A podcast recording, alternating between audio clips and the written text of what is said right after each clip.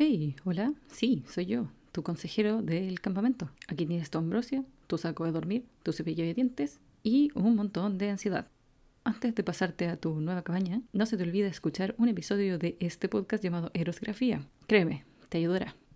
Antes de seguir con las historias de Percy Jackson, unas cositas que aclarar. En el capítulo pasado dije que iban a haber transcript desde ahora en adelante sobre los capítulos ya grabados. Y bueno, no he tenido tiempo para eh, terminarlos ni subirlos.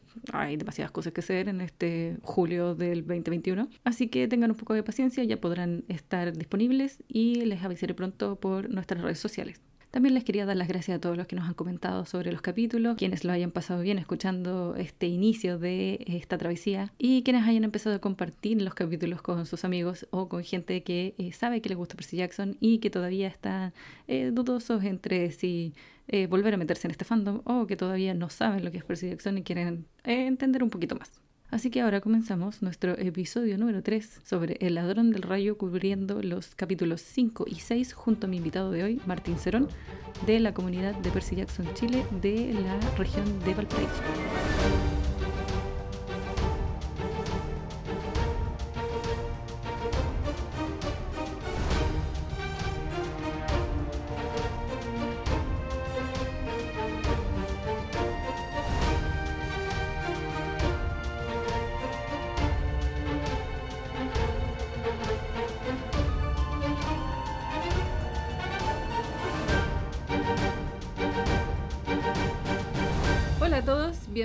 Bienvenidos a Erosgrafía, un recorrido por las historias de Percy Jackson y el río Danvers. Mi nombre es Tara y hoy me acompaña un compañero amigo que es parte de la comunidad de, eh, de la quinta región de Percy Jackson y un escritor aspirante. Bienvenido Martín Cerón, ¿cómo estás? Hola, buenas noches. ¿Qué tal hoy día? ¿Cómo estás? Eh, bien, sí, tuve que prepararme todo el día para esto, pero, pero bien. Sí, lo siento, yo presionando último minuto también, así como... No, no, si no es la presión, es como esa idea de como que tenía algo que hacer en el día y como que es todo tu día en esa cosa, Ah, como sé, esa bueno. sensación. Pero no, en realidad me preparé por días. Oh, pues, muy bien, mejor. Estuve entrenando para este momento. Algo así. Pero bueno, hay que salir preparado. Bueno, de esto, de esto se trata un poco. Los capítulos que vamos hoy día son, sobre la Es, preparación para enfrentarse al mundo exterior. ¿Sabes qué? Es muy chistoso porque al parecer como que los capítulos que les tocó a cada invitado que, ten- que tengo en este podcast están eh, casi que elegidos con pinzas, pero no fue a propósito. Mm, es como si alguien estuviera planeando todo, pero no. Sí, pero no fui yo. pero no fui yo. Así que, hmm, interesante. Bueno, antes de empezar con dos capítulos que nos siguen de eh, el libro del ladrón del rayo, te iba a preguntar, así como a grandes rasgos, o si me puedes contar, ¿de qué cabaña eres en Percy? Eh, según cualquier test que se precie y básicamente autoconocimiento, cualquier persona que me conozca va a saber que soy de Atenea. Soy como súper obvio entre, entre las opciones que hay. Sí. Como que hay personas que les cuesta un poco más saber cuál es, ¿cachai? Como que cuesta encasillarlos un poco más, Sí. pero, pero te pasa lo mismo que a mí, que es como que no hay opción, entonces ya. Como no, no hay otro espacio, está- uno está cagado y está, cayó ahí, mala cueva. Sí, porque igual cuando, cuando eh, estaba en el proceso, bueno, estábamos, estamos aún creo, supongo, en de como reformular el test que hacíamos en, en Persia acá en Viña. Y así que como que tú, me tomó un tiempo como a pensar hart- harto en esto. Y el problema creo que viene porque hay, hay dioses que, que se sobreponen un poco. Hay algunas Ujú. cosas compartidas. Pero lo que descubrí es que como que lo más decidor, no sé si es una palabra real, pero que lo que más, lo que más sirve como para diferenciar es eh, como cómo pasas tu tiempo libre, onda, que son las cosas que te gustan hacer cuando puedes elegir qué hacer. Es como lo, Mm. la señal más grande. Entonces yo, por ejemplo, soy súper, súper, súper eh, fanático de los juegos de estrategia, de todo tipo, de juegos de mesa, videojuegos. Eh, entonces como que tomáis eso y sabéis que me gusta planear las cosas que hago y es como eh, fácil. ¿cachai? Eh, muy bien, entonces eh, vamos a empezar con el capítulo 5 de, del ladrón del rayo. Y eh, antes, antes de empezar el capítulo, bueno, necesito el título en español. ¿Te sabes el título en español? En español el capítulo 5 se llama Juego al pinacle con un caballo. Ya, pregunta, ¿qué es pinacle? El pinacle, no tengo idea, pero por lo que aparece en el capítulo, parece ser un juego de cartas. Sí, nunca, de hecho nunca lo busqué, pero después lo edito y voy a poner qué mierda es el pinacle ya. Ok, fin. Sí, Eh, pero sí, al parecer es un juego de cartas. Eh, ya, recapitulando lo que pasó antes. Percy llegó al campamento eh, hecho pico, literal.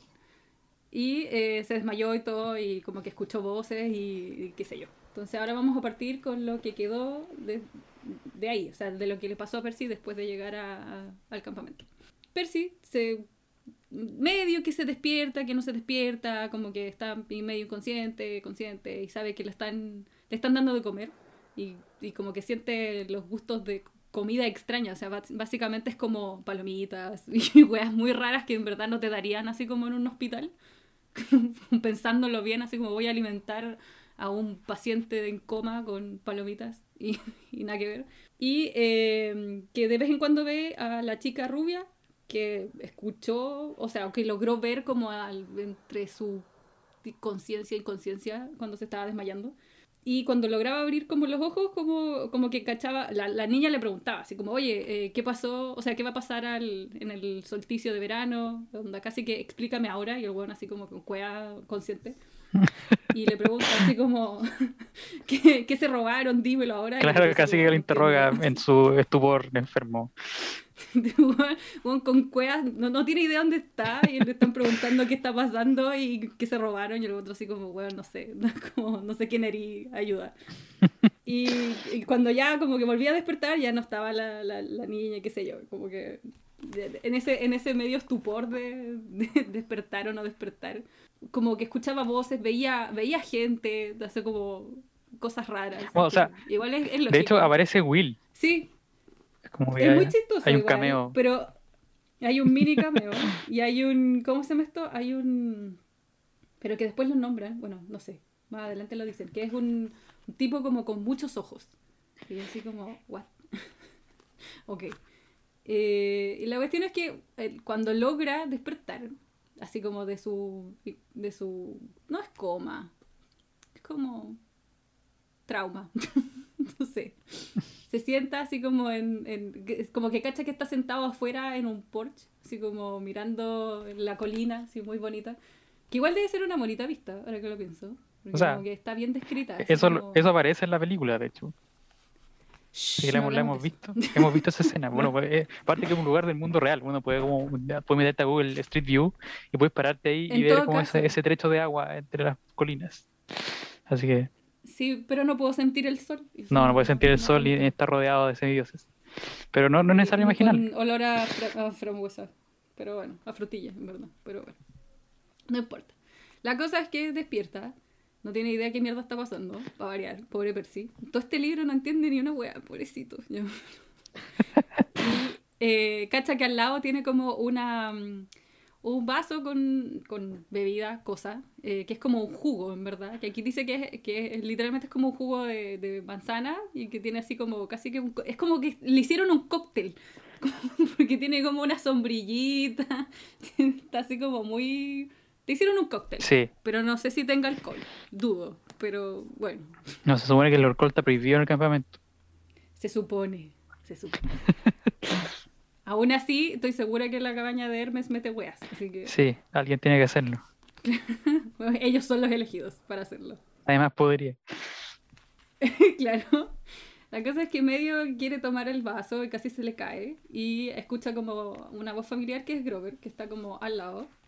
Y al principio como que lo ve y todo muy normal y después cacha que, bueno, está obviamente sin pantalones con sus piernas de, de, de cabra y es como, De cabra. ah, no. Literalmente fue como, como que aquí, aquí dice así como, oh, no, o sea, todo está normal y de repente cuando lo mira es como, oh, no. No fue un sueño. sueño. Y eh, Grover le dice, pues como, pucha, onda, tú me salvaste la vida, ¿cachai? Onda, eh, onda, gracias por eso, no, no hubiera completado nada, o sea, no, el pobre se, se, se siente súper arrepentido en verdad, porque se supone que él tenía que cumplir con esta misión y no lo logró, de nuevo. Pobrecito. Spoilers. Pero sí, Yes. de nuevo. Igual lo dice, de nuevo. Pobrecito. Así que medio, bueno, ahí medio le explica sobre eh, lo que pasó con el Minotauro. Y bueno, aquí viene mi primera queja, porque se supone que este libro te explican específicamente que no tienes que decir a cada rato los nombres, porque los nombres son como importantes y puedes atraerlo. A pesar de que esté muerto, se supone que puede revivir la weá. Entonces, ¿por qué mierda lo nombran de nuevo? Así como, vamos tirando el nombre porque sí. Como, mm. Bueno, especialmente, bueno, esto aparece más en este capítulo, pero en general como que en, este libro eh, usan harto, al menos al introducir el mundo, esta idea como bien, bien vieja y bien común en la fantasía, eh, que el, nombre tiene poder y el verdadero nombre como que le controla a la gente que sepa usar la magia, algo así. Eh, pero después cuando la serie va, avanzando, como que ese punto se cae, no vuelve a aparecer. Es que eh, sí, esa es mi queja, como que después de un punto ya como que les dio lo mismo la wea y, filo, y, ya dejan de, de ponerle atención a esa cuestión y lo dicen nomás. Y como que al principio sí le ponen súper alta atención a, ese punto, pues que es como, no, o sea, los nombres tienen poderes y fuerzas y puedes atraer incluso lo malo y lo bueno, entonces como, puta, hay que tener cuidado cuando nombráis cosas. Pero pero después de, no, no, me acuerdo cuándo, pero yo sé que en algún punto ya es como que filo. No, no sé si es porque ya el, el, mismo lector está acostumbrado, entonces a lo mismo, o porque realmente es como los mismos semidioses, como, ah, filo.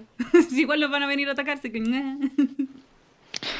Puede ser, pero yo creo que es que hay como un, un esfuerzo de, de hacer como este world building con, con reglas un poco como maleables eh, entonces yo creo que el tío Rick con el tiempo simplemente fue como refinando el sistema y, eso como quedó de nuevo porque ya no funcionaba.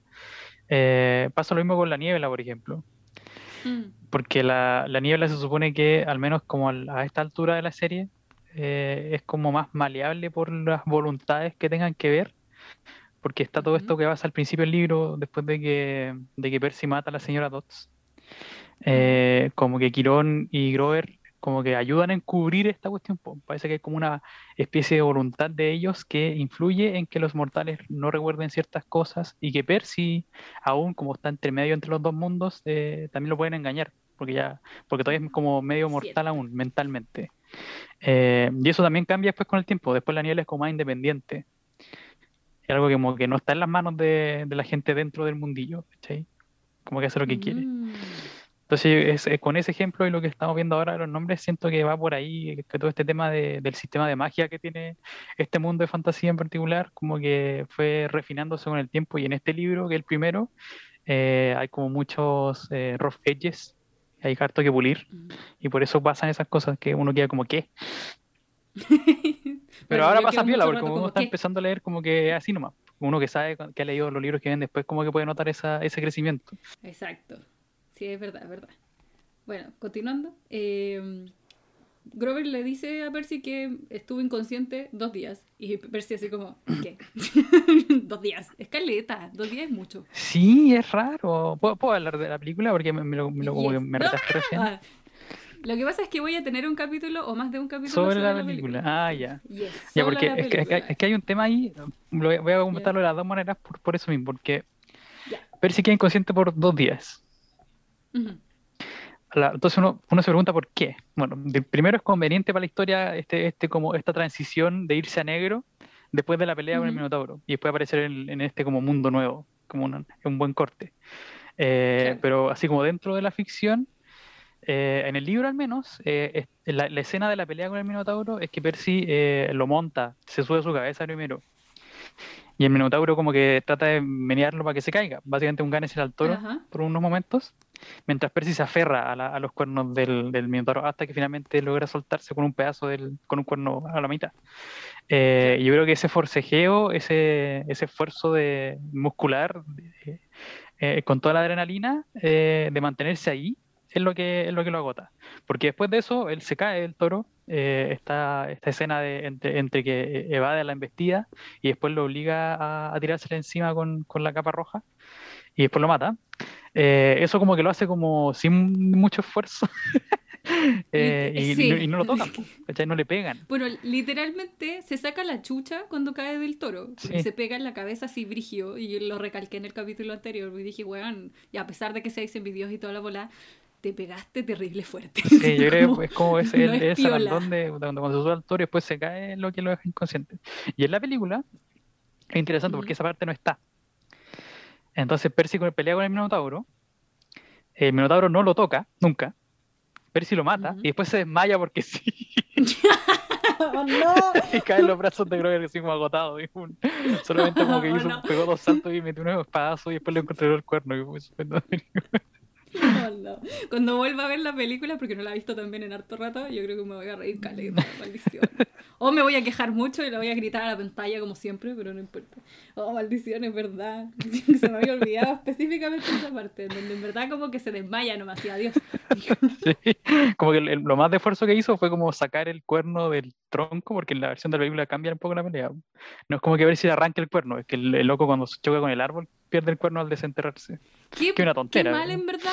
Sí, qué mal, porque al final es como que no se ganó nada, porque se supone que con eso ganáis como un souvenir, ¿cachai? Pero, pero no, po, porque es como, eh, si, se, si el weón perdió un, un cuerno, es como que no ganaste nada, no hiciste nada, no hiciste ni un Mm. esfuerzo. Ajá. Qué paja. Ya, ya, pero la película otro día, porque si no me voy a poner Sí, a no, a todo el día aquí. Pero, pero lo decía por eso, como el tema de que hay una razón clara de por qué Percy quedó tirado por días. Sí, sí, me imagino. Pero, o sea, dos días igual es caleta. A pesar de ser semidios y, y ser un... Es un cabro joven, ¿cachai? Que igual debería Tiene poder 12. recuperarse un poquito más rápido. Claro. Todavía está en crecimiento. Claro. Continuando, no vamos a terminar nunca. bueno, continuando. Eh, Percy igual es- empieza a pensar, puta, en verdad lo que le pasó a mi mamá fue real, mi mamá ya no, ya no está, ¿cachai? Y como que todo, según el libro, dice que todo se fue a negro y todo es triste y oscuro y, y adiós. Ya no hay nada bonito en este mundo. Igual no es tan así. Bueno, aquí voy a introducir el tema que va a ser como transversal para mí durante estos capítulos. eh, que es que a mí siempre me ha llamado la atención, slash molestado un poco, la, la reacción de Percy ante la aparente, tal vez puede ser, muerte de su madre frente a sus ojos por un minotauro Ujú. gigante. Porque, bueno, entonces, eh, esto lo voy a ir, lo voy a ir metiendo varias veces, porque básicamente que cada vez que aparece me recuerda lo mismo. El tema. Pero lo que pasa en este capítulo es cuando, cuando Grover lo, lo recibe cuando despierta y como que lo primero que hace Percy, al menos eh, tiene esa reacción lógica, es preguntarle si realmente está muerta. Y, pero Grover no es claro, como que baja la cabeza nomás, ¿cachai? Nadie es claro en este libro, nadie. Nadie le explica nada a Percy, weón. Solo Annabeth, y, y más o menos, ¿cachai? Porque tampoco mucho. Pero Claro, pero ante la respuesta como que Percy es como... Lo acepta, po, como ya, mi mamá está muerta. Eso es lo que me están diciendo, es lo que yo vi. eh, Claro. Pero no se lo cuestiona, porque lo que, lo que él vio no fue su mamá muerta, no hubo cuerpo, ¿cachai? Él vio el minotauro tomarla por el cuello y se convierte en eh, una arena polvo dorado. Y desaparece. Claro. ¿Cachai? Y después cuando pregunta le dicen que murió, creo, parece, bueno, después lo van confirmando más. Eh, pero su reacción es como, ya, asumimos que está en shock. De hecho, el libro lo dice, como que eh, Sí. Quirón creo que lo dice después, que está conmocionado eh, y que sigue como en shock de la muerte, pero como que no reacciona naturalmente, no es como el realista al menos esa parte. Sí, es verdad. Y después eso me da, a mí me da más whiplash porque lo que viene ahora adelante es como empezar a presentarle el campamento, ¿cachai? Entonces es como, es como Harry Potter llegando a Hogwarts y maravillándose con todas las cosas que está viendo, pero sus papás murieron ayer. No cuando era guagua. ¿cachai? Es verdad. es Entonces verdad. eh, es como, uno, es fácil de ignorar. Eh, uno puede también Sí, distraerse con las maravillas que te están mostrando, pero a mí me, me molesta. Y me va a seguir molestando, porque Sí, en sí. estos capítulos va, va a aparecer varias veces. Y lo voy a volver a sacar de nuevo.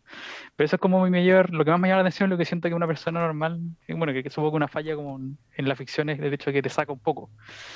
eh, Porque su reacción es natural. Sí, igual, eh, bueno, claramente igual es como, oh, bueno, vamos a mostrar este mundo nuevo, ¿cachai? Que hay que maravillar también al lector, que- como en ese sentido, entonces como, como que se te olvida un poco esa urgencia de, de, de Percy quedó, entre comillas, huérfano, entonces como que tú también no lo, lo omites hasta que te lo vuelven a nombrar y tú así como, ah, ¿verdad? Sí.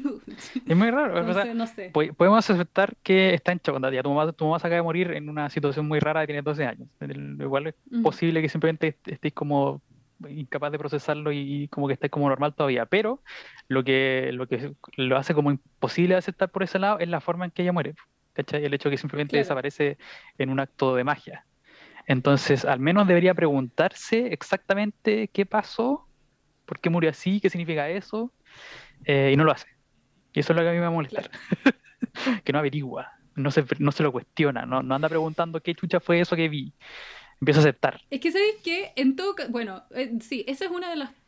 de hecho es la única cosa en que Percy no pregunta. Porque todo lo, más, todo lo demás lo pregunta y nadie le responde ni una wea. Entonces como yo creo que lo que más debería preguntar es eso, es como ¿por qué mi mamá, por qué no está el cuerpo de mi mamá muerta? ¿cachai? Claro. Como ¿qué pasó? ¿Dónde está? Y en ¿Qué vez de eso? preguntar eso, pregunta cualquier otra wea y no le responden. Entonces como, Ajá. ok. Pero bueno, ahora lo, lo, ahora lo vamos a ver más adelante, pero básicamente en todas las interacciones donde se nombra, es como que la gente le, le confirma más o menos directamente que está muerta. Claro. Y luego la, la, la disyuntiva se vuelve, eh, ¿puedo o no ir al inframundo a sacarla? Esa es como la pregunta que sigue, que continúa la historia después. Pero nunca queda claro y, y- y él no se lo pregunta. Pero es interesante porque y hay cosas como, por ejemplo, en esta, en esta escena donde está con, tomándose el néctar. Y, y- y aquí como que uno, uno no lo explica claramente, pero después uno lo queda más claro y uno lo puede deducir, eh, que el néctar sabe cómo eh, la cosa que más te gusta. Claro. Entonces él prueba la cuestión y la cuestión le recuerda la- a las galletas de chocolate que hace su mamá, ¿cachai? Eso es literalmente lo que pasa. Sí. Y él no explota en llanto, ¿cachai? Es que- ¿Quién sí, eres? un robot llamado Sí, Percy. claro, ¿cachai? Ya, O sea, no eres humano, eres un semidios, pero igual no eres un robot. Es que esa es la weá, ¿cachai? Como, sí, yo también encontré, encontré esa parte como, es como ya está bien estar en shock, pero ya después de un rato igual cuando se empieza a sentir igual un poco solo o incluso acompañado, ¿por qué no te viene como ese, ese ataque de, o sea, no ataque, pero como el recordar a tu mamá? Pues Claro, que se quiebre. onda, El shock Sí, termina, claro. cuando tú no estás en duelo, estás en shock. eh, en un momento te quebras. Ajá. Exacto. eh, te pega. Eh, y son cosas como esa, el recordar. Recuerdas exacto, algo, exacto. algo feliz, ojalá, con esa persona, y después viene la lógica y concluyes, oh, eso no volverá. Y ahí hay una pérdida que no ves cómo no enfrentar, pues, ¿cachai? Y eso no está aquí, ¿cachai? Por último, por último hazlo, pero no me pongáis esta escena donde prueba algo que es, es exquisito y es exactamente como su comida favorita que le hace su mamá y el loco no hace nada. Claro, es que, ese, es que ese es el punto, porque como que en, en el mundo de Percy, antes del de, eh, el campamento y todas estas cuestiones, lo único bueno en su vida era su mamá. Lo único. Sí. El de- Y es como perfecta, como la mejor mamá del mundo, todo, claro. lo dice. entonces, es- Sally es la mejor mamá del mundo, punto.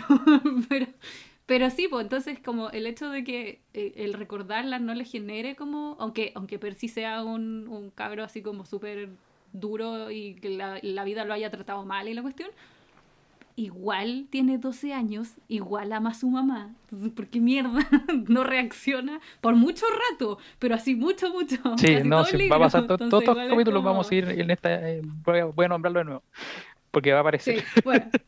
Entonces, volviendo, eh, Grover igual como que le pide perdón porque según él dice que es el peor sátiro del mundo y Sí. que ha fallado y, lo, y como- casi que, weón, eh, me postro a tus pies, ayúdate. Como, como que le pide mil perdón y como que, eh, puta, trata de explicarle, pero no, Ujú. lo que pasó.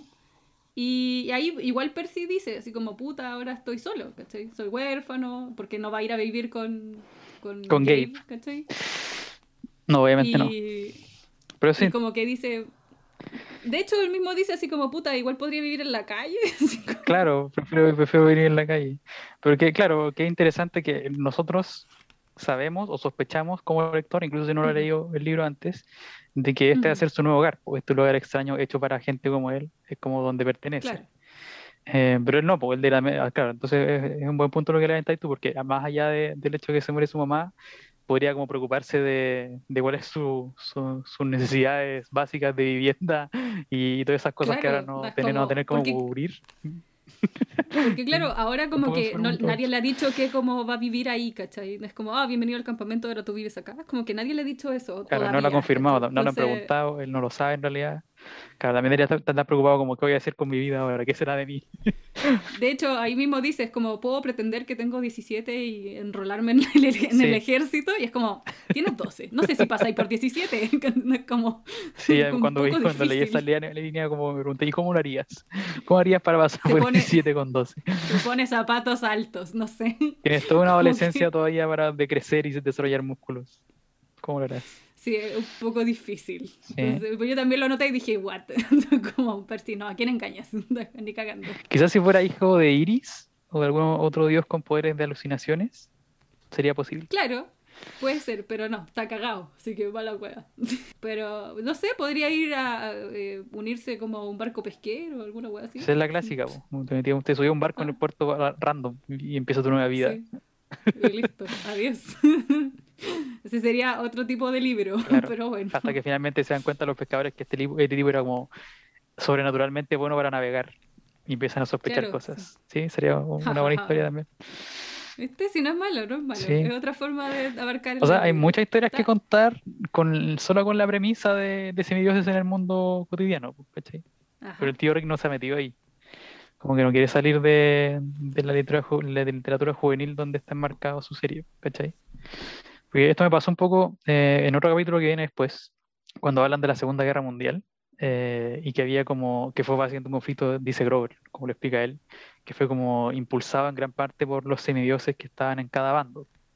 Ah, ya, sí, sí. sí. Después lo vamos a ver bien cuando aparezca, pero el punto es que yo, cuando vi, vi esa cuestión fue como, ok, eso es interesante, ¿dónde está esa historia sobre semidioses peleando en la Claro, Segunda Guerra ¿cierto? Mundial? Quiero es ver como, eso. ¿dónde, está mi enciclopedia que me pasan esto en el mismo campamento? ¿Por qué no me lo explican en el campamento en, en historia? Así es como, ya, hoy día tenemos clase de historia en donde explicamos esta wea. Pero no, no existe. Bueno, eh, volviendo. Bueno, eh, ¿cómo se llama esto? Grover le sigue diciendo como, pucha, en verdad esto, esto fue mi culpa, eh, yo se supone que tenía que protegerte, ¿cachai? Es mi, es mi trabajo y no lo cumplí y es como, weón, eh, Percy todavía está así como, ¿de dónde sacáis esta weá? De que tú me tenés que proteger a mí, ¿qué weá andas como, ¿qué, qué está pasando? Y al final como que eh, ahí le da a probar el néctar, po. Ujú. Y, y claro, ahí explican que según él, para él, sabe a chocolate, eh, o sea, a galletas de Galletas de chocolate. chocolate hechas por su mamá.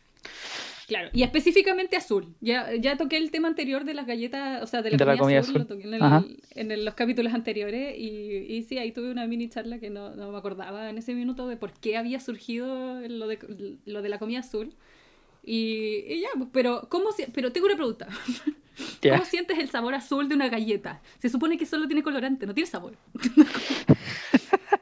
Eh, bueno, podríamos asumir eh, que el néctar funciona reviviendo la memoria en tu cerebro y no porque, no porque cambie realmente su sabor en el mundo real. ¿Se entiende? Sí, obvio, asumo, pero igual, es como, como, o sea, específicamente sabes que es azul porque son las galletas de tu mamá, no porque sepa azul. Sí. Sinestesia, no puedo. Por eso, por eso yo digo que yo creo que no tiene como, no es que, no es que la magia lo que lo hace no es que cambie el sabor del néctar, sino que el néctar funciona activando la memoria de la comida favorita que te gusta. Y eso puede incluir Ujú. eh, sensaciones de sentidos que no tienen que ver con la comida. Yo creo que va por ahí. Yo no sé qué, sen- qué sentiría así como tomando néctar. No, tengo así como comida súper favorita que diga, oh, yes. Asumiendo que es como un líquido, yo creo que sería para mí eh, un batido de cookies and cream, Mm, interesante. sí, como algo que yo tomaría con paja, sí, sería eso. ¿Qué sería para mí? Cerveza. Pero no tomo cerveza, Cerveza con, con paja. pajita. no, no, eso no funciona. No, quizás sería como un buen café. Eso puede ser. Ah, de, sé, de marca o de, de una variante exótica. Claro, así como una hueá bien exclusiva. Eso puede ser. No sé, en verdad. Bueno, Pero es como redundante, Sí. po, ¿cachai? Porque el néctar funciona como un super café. mejor, pues. bien, bien simple. Al punto. Bueno, la cosa es que ahí Percy explica que eh, la bebida como que obviamente lo, lo energiza, le da como hasta calorcito y sentirse bien, pero explica específicamente que obviamente no se siente 100% bien porque todavía piensa en su mamá. Y ahí es donde tocamos el punto de, oye, pero por último, no sé, pues, weón, si estáis recordando la comida de tu mamá que se acaba de morir, es como, qué chucha. Y no, no reacciona realmente como debería ser, a menos que la- el néctar sea siéntete súper bien y no te salen ni siquiera lágrimas, pero no sé, eh, es contradictorio, es como muy, no sé. Es raro. Bueno, eh, ahí- Grover le pregunta así como si estaba bueno el néctar, ¿cachai? Y, y Percy le dice, sí, onda, ¿queréis probar? Y el otro así como, weón, no, porque no vas a ver cómo a ti te sabe. Y ahí como que le explica más o menos, ¿cachai? Que, que funciona, funciona como de esa forma, como que te lo dice, no en el texto, pero en... Sí, uno, uno, se, uno lo puede deducir, po, que la idea es que Claro. sabe distinto para cada persona. Entonces, por eso Grover estaba curioso de saber qué sabor tenía para Claro. Percy, que porque lo estaba probando por primera vez. Y eh, bueno, ahí le, le, le, dice que obviamente se siente súper revitalizado, ¿cachai? Como que tuviera súper fuerza, jaja. Y que en verdad como que es súper bueno y qué sé yo. Ya, bueno, y él le dice, Grover le dice que eh, lo esperan para conversar con él, tanto Quirón como eh, Mr. D. Chan, chan, chan. Y eh, avanzan en el. como por la casita. casita, le digo. Es gigante la wea. La casa grande, tiene, cuatro, pisos, Y el, el medio porche alrededor sí debe ser súper grande. Tiene, la, tiene el medio porche y tiene como mil weas, pero sin la casita. En, el, en la colina, cosa. Ya, bueno. Dice que el lugar igual se ve así como, como con arquitectura griega. Como que hay. se nota que la cuestión está inspirada, por así decirlo y que a la vez también ve a lo lejos así como canchas de voleibol y gente jugando con sátiros y otras cosas. y es como, ah, ok. Y en eso, bueno, también nota que no solo hay como eh, cosas entre comillas normales, sino que también hay caballos con alas. No reacciona tampoco, como para decir, weón, yo estaría... Yo, estaría así como mirando la nada, así como... Me hubiera quedado pegada, así como tratando de razonar ¿por qué mierda hay caballos con alas? Y nadie me ha explicado qué chucha. pero no, es como, mm, sí, sí, sí, voleibol con sátiros y caballos con alas, sí, sí, normal. Ajá. Eh, bueno, llega hasta donde están tanto Quirón como Mr. D y eh, describen eh, a Mr. D. Ah, la descripción no me gusta tanto, porque no soy fan de, de, esta versión de... Vamos a saber quién después es Mr. D, pero no me gusta la descripción realmente como que es muy estereotipada, así como la versión de Disney de fantasía, entonces como que... Mm. Porque dice que se parece como al, al, de Hércules. También, pero no sale mucho, pero por ejemplo en la película Fantasía sale un, una versión que no es específicamente lo mismo, sino que es la versión romana, pero es la misma weá y es como... Ah, no, no, eh, filo. La wea es que describen que es eh, bajito, así como gordito, con la nariz roja y con el pelo así como rizado. Como rizado y que se ve como que lo tuviera casi morado. Y es como, ok, ya, fan. Y de ahí como que, eh, bueno, describe la ropa, que tiene como un... La hawaiana tirada. hawaiana. Y las, los shorts. Pues sí, y ahí eh, eh, Grover le dice, bueno, este es Mr. D, es el director del campamento, por favor, pórtate bien. please, please, please. Y junto a ellos también está eh, la chica rubia que veía entre, entre comillas sus sueños, no son sus sueños, pero no importa. Y se la presentan y es Annabeth Chase. Y Kiron se revela como Kiron. Claro, y Kiron dice, hola, soy yo. Era yo, Dios. Era yo todo el tiempo. pero no, era yo, Mr. Brunner, va, de Kiron. Hola. Eh, y que se supone que todavía sigue como en su, en su silla, no silla. Sí, todavía está en la silla, porque yo lo que interpreto aquí es que eh, como Percy está recién llegado, quieren hacerle como una transición más fácil del mundo real a, del mundo normal al mundo del campamento. Entonces, cuando Grover va a verlo a la enfermería, todavía está con sus patas falsas. Y cuando sí. lo recibe, eh, todavía está en su silla de ruedas. Entonces, como la idea es como seguir aparentando, al menos cuando la primera vez que los vea, que sigan como en su forma más cotidiana, a la que está acostumbrado, para que no sea como tanto el choque, yo creo que va por ahí. Claro. Sí, puede ser. Pero, pero un poco, vea. Eh, podemos nombrar al señor D como lo que es, igual va a ser al final de este capítulo. Yes. ya, Dionisio. Dioniso. Sí. No Dionisio, Dioniso. ¿Por qué le molesta la forma en que lo en que lo presenta el tío Rick? Porque a mí me gusta la versión más griega, pues la que... Como la clásica, ya no se entiende. Porque yo le he pensado sobre esto, especialmente cuando he hecho un par de cosplay de, Dionisio, más bien como en su versión de Señor D. Eh, entonces me he puesto a pensarlo un poco. Y claro, porque Dioniso es como súper loco. es más Loki que Hermes en, dentro de la mitología griega. Y aparte que es un dios cuyo origen es súper extraño, eh, muy interesante. Eh, y tiene como varios dominios que son como, eh, como extravagantes y que aluden a, la bohemia, al hedonismo. Pues, pues, el dios del vino no es por nada. entonces lo que yo digo es, bueno, entonces el tío Rick está usando los dioses griegos. ¿Y qué hace con Dioniso? ¿Qué hace con este tipo que, que inevitablemente sobre el alcohol, las fiestas, las drogas, la locura, Eh, ¿Qué hago con él? ¿Qué hago con él en un libro infantil? Entonces eh, lo sacariza, como que le baja el perfil, eh, lo convierte en alguien como más mm, pasable para este tipo de audiencia. Y entonces pues, yo creo que ahí viene esta idea del castigo de Zeus. Entonces, en Dionisio sin el alcohol. ¿Y qué, qué, qué, es eso? ¿Qué pasa ahí? Y genera este personaje que es otro lado de Dioniso. Yo no creo que lo, lo pierdas tanto como crees. Claro, se pierde esta parte como ah, más, entretenida. Eh, o sea, obvio, yo igual, igual veo de dónde saca, es como esta imagen, que es como lógica, ¿cachai? Sobre todo el, el, estar deprivado de, ¿cachai? Como que, porque eso también hace que tengas otra, otra concepción de lo que es eh, la locura, ¿cachai? De, de alguien. Entonces, como que está, está, está dentro de la cuestión, como que entiendo pero me gusta la otra versión mucho más. Y siento pero hay otras cosas, porque igual ganáis cosas, porque eres un dios del teatro. Es que claro, pero lo, eh, pero lo toman como, como que lo disminuyen. Ese es mi problema. o sea, yo sé que es a, mí, a mí me gusta porque resalta una cosa nueva en Dioniso, que es algo que no se nombra mucho. Porque cuando, cuando, yo, bueno, cuando yo hago el cosplay de Dioniso en los eventos, eh, lo hago para ser como el anfitrión de los juegos de mesa que usamos como para jugar un rato con la gente que aparezca, ¿cachai? Entonces, eso me lleva a pensar, ¿quién sería el dios de los juegos? Y es Dioniso, po. Claro. ¿Cachai? Por eso está jugando. Dioniso es el dios de la diversión a todo nivel. Desde la fiesta más destartalada y loca hasta los nerds que juegan D&D, ¿cachai? Entonces, por eso yo creo que es, interesante que te presenten al señor D jugando un juego de mesa. esa es la versión de Dioniso que vamos a tener aquí, ¿cachai? Que igual es, eh, no es el clásico, no explota como en, el en otras historias más antiguas, pero es, es nuevo, ¿cachai? Y aparte que piensa que es el único dios griego que realmente aparece como personaje en la serie, ¿cachai? Que interactúa con mm, mm. otros personajes.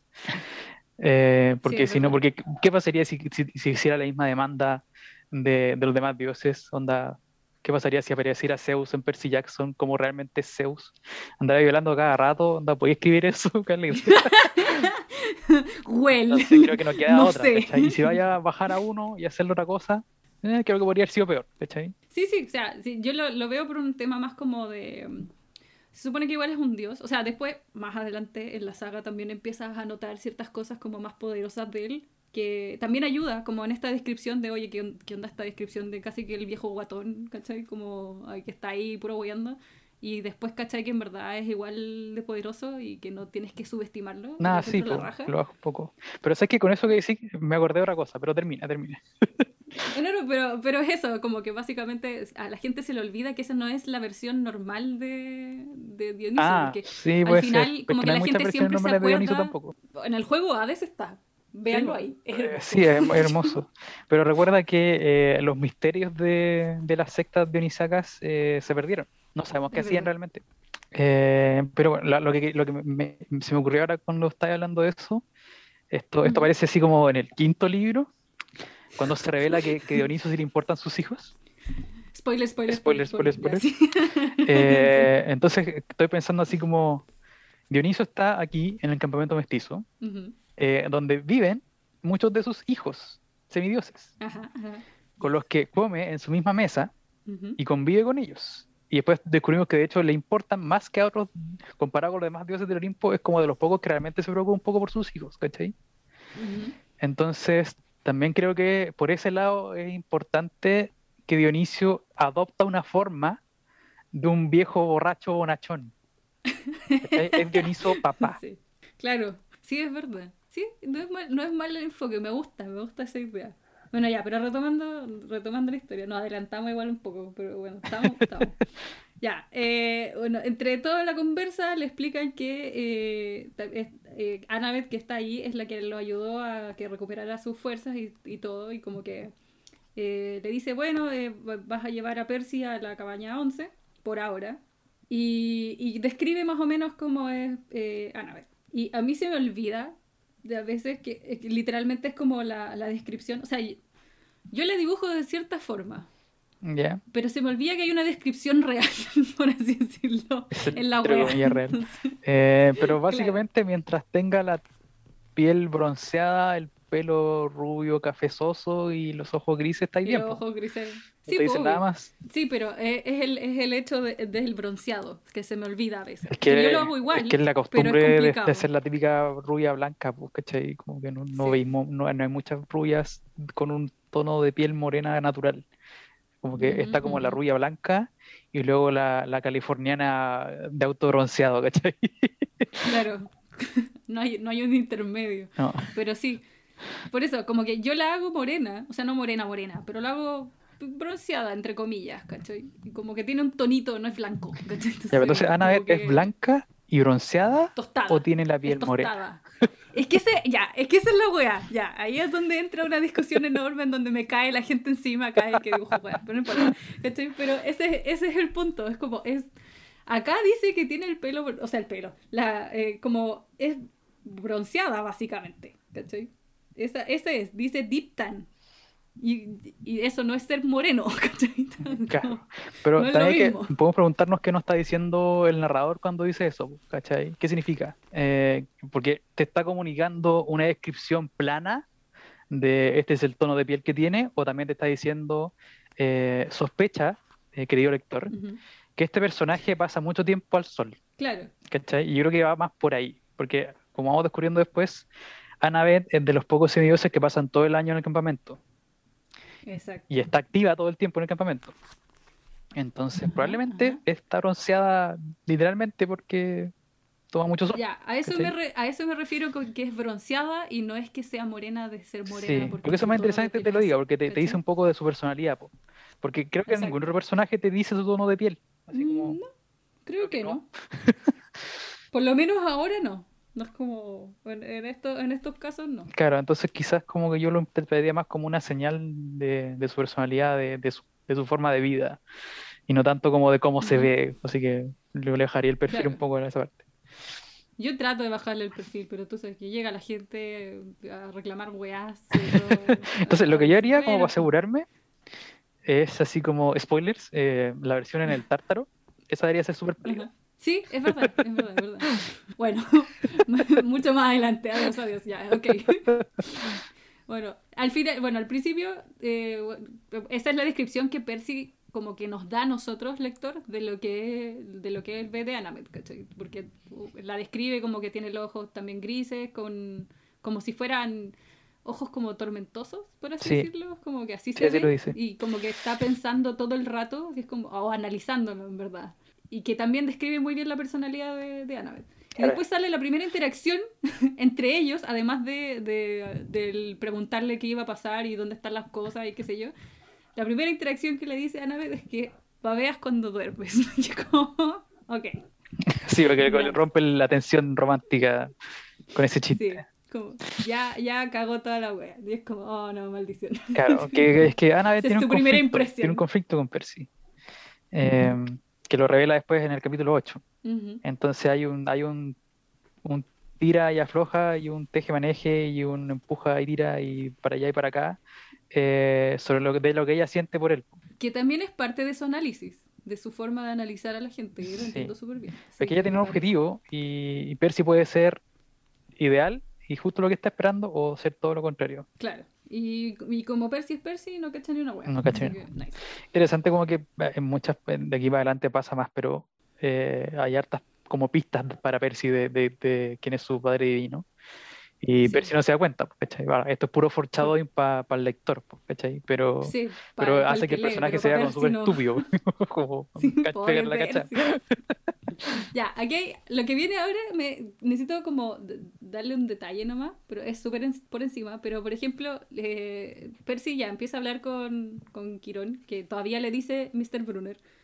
Y él le dice, no, no, no soy Mr. Brunner. Y en el texto, literalmente al tiro dice, Ex dijo Brunner. ex Mr. Brunner. Y yo así, buena. Como- Sí, esa es parte Eso- del- eso- de la voz esos que tiene el detalles tío me Rick, gustan. de hacerlo como bien sí. whimsy y como graciosillo. Sí, eso, esos detalles me dan risa porque como que le toma, le pone atención a esas cuestiones, sobre todo si es Percy el que te está hablando, ¿cachai? Porque al final es Percy el que te está contando esta historia. Entonces, esa, es la- esa es la voz que le da al personaje, es como alguien Claro. súper como liviano y relajado. Que es la razón por la que. Percy llega tan lejos al final. pues. La- claro, es, su, es su fortaleza en realidad el hecho de que siempre se toma todo como con eh, firmeza.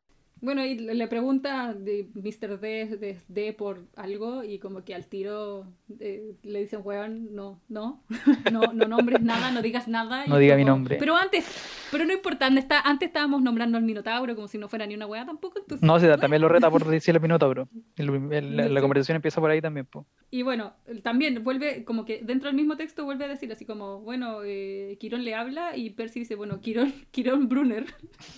como que hasta que no se acostumbre no va a cambiar esa weá. Entonces, también es chistoso leer esas partes y como que notarlo, porque la primera vez que lo leí como que lo pasé por encima nomás. Y ahora es como, ah, está bueno. Sí, es, pura voz, eso es lo que se llama voz. como, está muy bien hecho porque Percy es súper constante.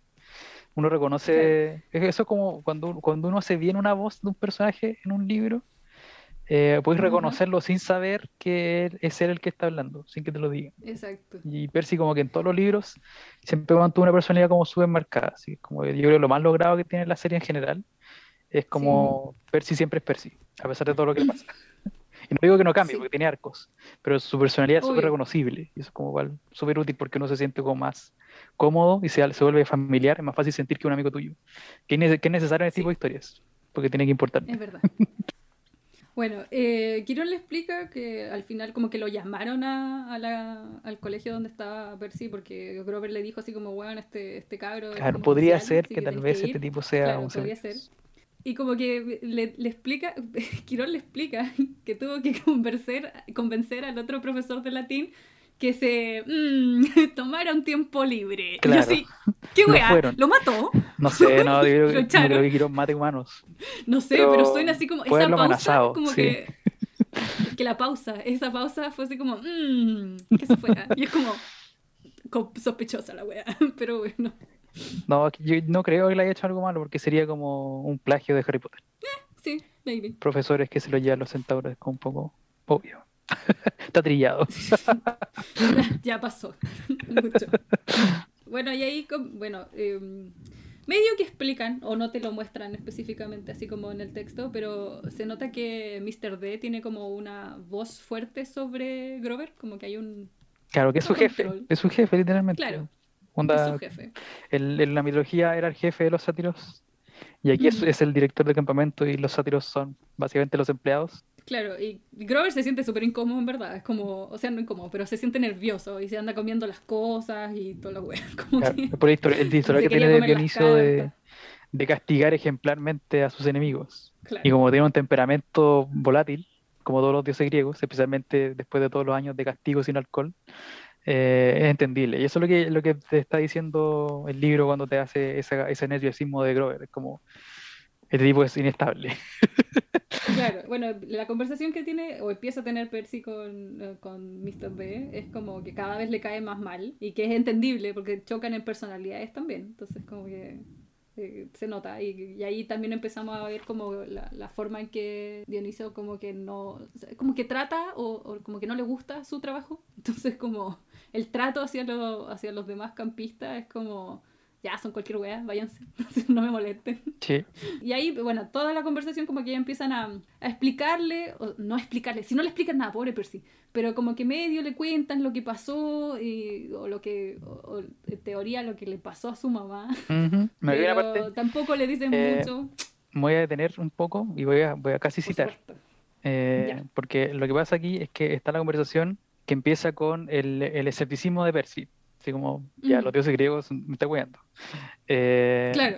Y ahí el señor D le dice así como, bueno, lo que tú dices que ahora son mitos eran la ciencia hace dos mil años, ¿cachai? Y en dos mil años más, tú serás un mito del que la gente durará, dudará, ¿cachai? Eh, y entonces pues Quirón, cuando Percy como que sigue como dudando, eh, le insiste con la misma idea y le dice que algún día Percy Jackson será considerado un mito creado para explicar cómo los niños superan la muerte de sus madres. Le diría así como el medio palo, así que directo en el trauma, eh, y, ver si, bueno, no, no, reacciona naturalmente de nuevo.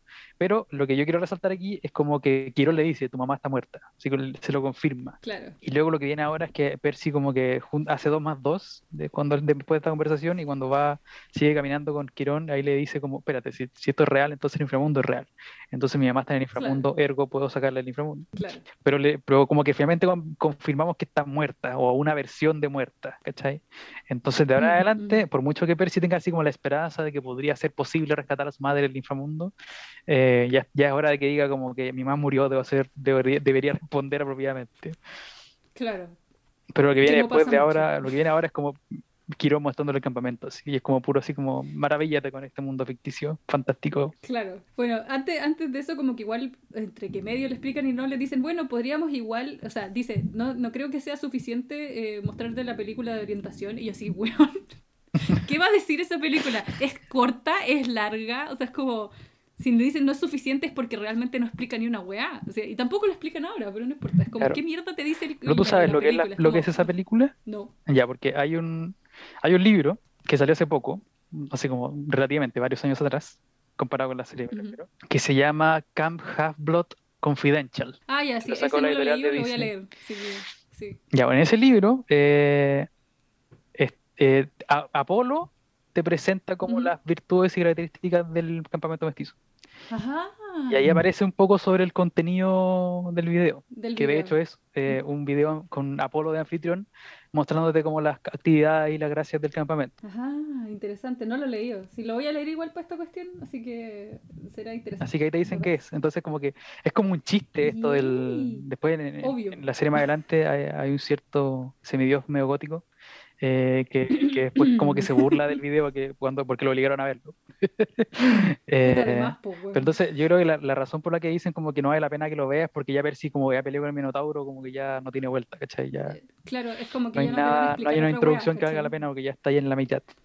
Claro. Bueno, ahí en- dentro de esa conversación también eh, le cuentan más o menos que Mr. D o Dioniso eh, tuvo un pequeño altercado con su papá, Zeus, y por eso como que lo castigó en- para este trabajo. Que también tiene sus, eh, sus otras restricciones. O sea, el weón como que hasta le dijo, bueno, no podéis ni siquiera tomar vino, cagaste.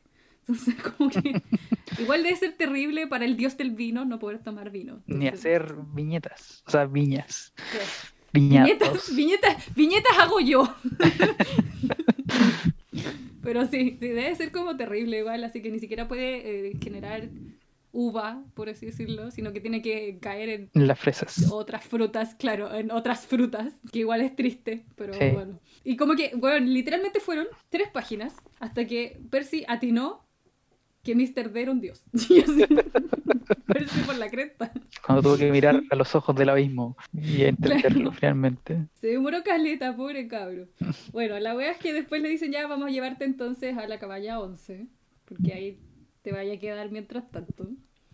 Y, y se supone que ahí es donde eh, Quirón como que ya le empieza a mostrar el campamento. Vamos a, a ver qué, qué hay en este místico lugar, mágico, cosa, whatever. No, bueno, y aquí está la conversación de eh, la, la civilización occidental, Ah, ya, sí, sí, sí. que podría llegar a ser un poco problemático. Podemos cuestionarlo un poco. Sí, Eh, pero igual tiene sentido, porque lo- básicamente lo que, lo que Quirón le explica es como que el imperio hegemónico de la civilización humana, que siga como la tradición griega, es como donde se alojan los dioses griegos. sí. ¿Qué es complicado. O sea, lo que es es que en filosofía está todo, está todo el mundo claro de que eh, el mundo actual, nuestra civilización humana de hoy en día, es un heredero de Grecia, ¿cachai? De Atenas, ujú. Eh, todos lo sabemos, ¿cachai? Pero de ahí a equiparar eso con la civilización occidental y lo que eso significa, es como, Sí. Es que, sí, es como demasiado eh, específico, no sé. A mí no me gusta mucho la explicación, o sea, obviamente con la primera vez que lo leí fue así como, ah, sí, qué Tiene bacán". Y ahora es como, y ahora es como, eh, I guess, como, mm, un poco centrista, eh, pero bueno, no importa. La cosa es que eh, Quirón le dice, bueno, te voy a ir a mostrar el campamento, y va y se para de su silla de, de ruedas y revela que tiene cuerpo de caballito. Sí. De un caballito blanco, que se me olvida que es blanco también. bueno, Como- ¿has visto el cómic? O sea, la novela gráfica. Sí, sí, po. Sí, lo he visto, he visto la novela gráfica y Ahí he visto, es- bueno, la ahí es película café, mala, entonces, por eso, entonces como que se me olvida que en verdad es blanco según texto Sí. original. entonces- Pero ¿por qué lo habrán cambiado para el cómic? No, es más fácil dejar en blanco y no tener que pintar. color. No lo sé. Eh, no, no necesariamente, Ah, por un tema de paleta de color. O sea, puede ser que el blanco no pegue mucho o no sirva mucho dentro del contexto de lo que estáis mostrando y porque, porque no parece tanto como caballo a los ojos de, Pero es que en el cómic el, el Quirón aparece en el campamento, entonces el fondo siempre es o una cabaña de madera café o un bosque café con verde, ¿cachai? Como, ¿por qué si lo hiciste café entonces? Porque todos asumen que los caballos son la mayoría café. No sé, weón. Nos vamos a quejar con el que hizo la novela gráfica. Sorry. Bueno, la weá es que ahí se, se pone de pie, literal. Muestra su, De patas. su, su patitas, sus patitas blanquitas. Y eh, le dice, bueno, ahora te vamos a mostrar el campamento. Y ahí termina el capítulo 5, que nos demoramos no sé cuánto rato en hablar de esta weá. bueno, así que vamos a pasar al tiro al capítulo Sí, 6. en verdad pasan pocas cosas, Eh, pero, pero bueno. Es que pasan súper pocas cosas, pero hablamos caleta como del contexto en- alrededor. Sí. entonces- Bueno, Dioniso, Dioniso fue el tema ahí. Un buen tema. Sí, bueno, eh, vamos a pasar entonces al tiro al 6 para no demorarnos mucho. Y el Dale. capítulo 6 en español se llama... Me convierto en señor supremo del lavabo. ya, ok. Me dan risa los títulos. Son chistosos. No pier- e- ese por lo menos no se pierde mucho de la traducción, así que está bien, me parece. Ajá. Bueno, aquí yo voy a tener Bueno. muchas cosas que hablar. Chan, chan, chan. Ya, bueno. Eh, eh, Kira le empieza a mostrar el campamento. Así como, esto, esto es lo que hay. Bienvenido. Toma tu formulario. Rellena aquí.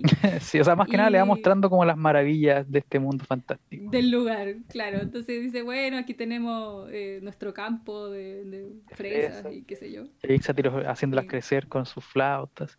Y se ven los pegasos trotando por ahí. Claro, todo es maravilloso, es súper bonito, y todo es, todo es bacán. Ah, y ahí le em- empiezan a hablar un poco de Grover, como de lo que ocurrió con él y por qué eh, se supone que falló. Y, claro, empieza a hablar un poco de, de- de por qué está, Gr- Grover como que tiene un fallo, por así decirlo, más de un fallo, en verdad. Y como que eso es preocupante.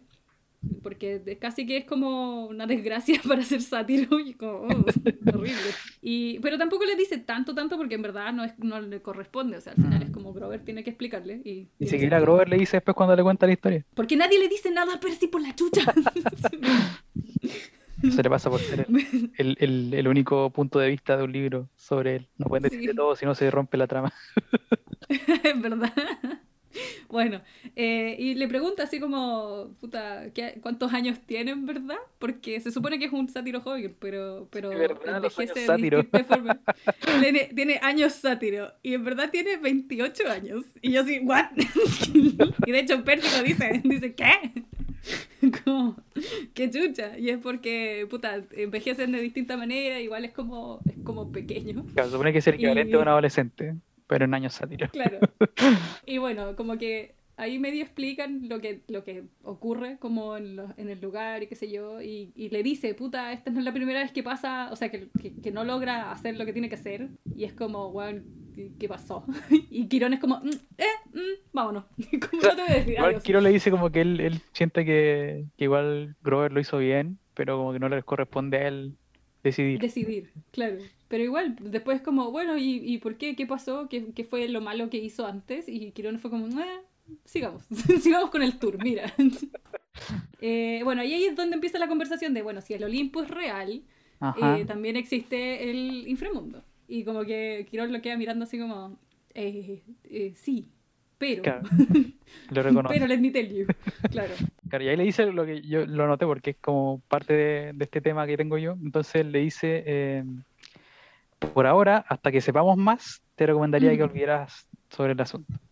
ya, y ahí Percy vuelve a preguntar así como, pero, ¿qué, qué significa eso? Y el otro, ah, vámonos al bosque. Y como, pero, Ah, bueno, olvídalo. que nadie le dice Pero nada. al menos pobre es la primera vez que el libro reconoce que, que Sally murió en circunstancias extrañas. Claro. Sí, Entonces pero, hay más cosas que averiguar porque esto no está claro, ¿cachai? Pero lo dejamos ahí. pero sí, me- es que me da risa la forma de, de deflect que tienen, así como, Percy tiene una pregunta, no, vamos a ir a otra Claro. wea. Como, mm, ok. Porque eso es como eh, mi, mi- mi nota principal en el capítulo 5 y que tiene que ver con esta conversación, es esta cuestión de que ya Percy está inconsciente después de la pelea, se recupera. Le están mostrando este lugar extraño en el que lo acaban de traer, ¿cachai? Le están diciendo como todas estas verdades que él no tenía idea. Y luego él conoce literalmente a las autoridades jugar Pinocchio con ellos y, y, no, no, no su, su, reflejo no es inmediatamente preguntar, ok, ¿qué pasó con mi mamá que la vi desaparecer en un montón de polvo rodado? ¿Qué, ¿Qué, está pasando? Es como, eh, deja que le introduzcan cortésmente las cosas que ellos quieren mostrarle nomás. Y eso sí, aquí en este capítulo cuando quiero le, le va mostrando el campamento. ¿sí? Como que no insiste bueno, en que, todo que sea un niño y que, asuma que los adultos pueden decirle no te voy a responder, tienes que esperar, ¿cachai?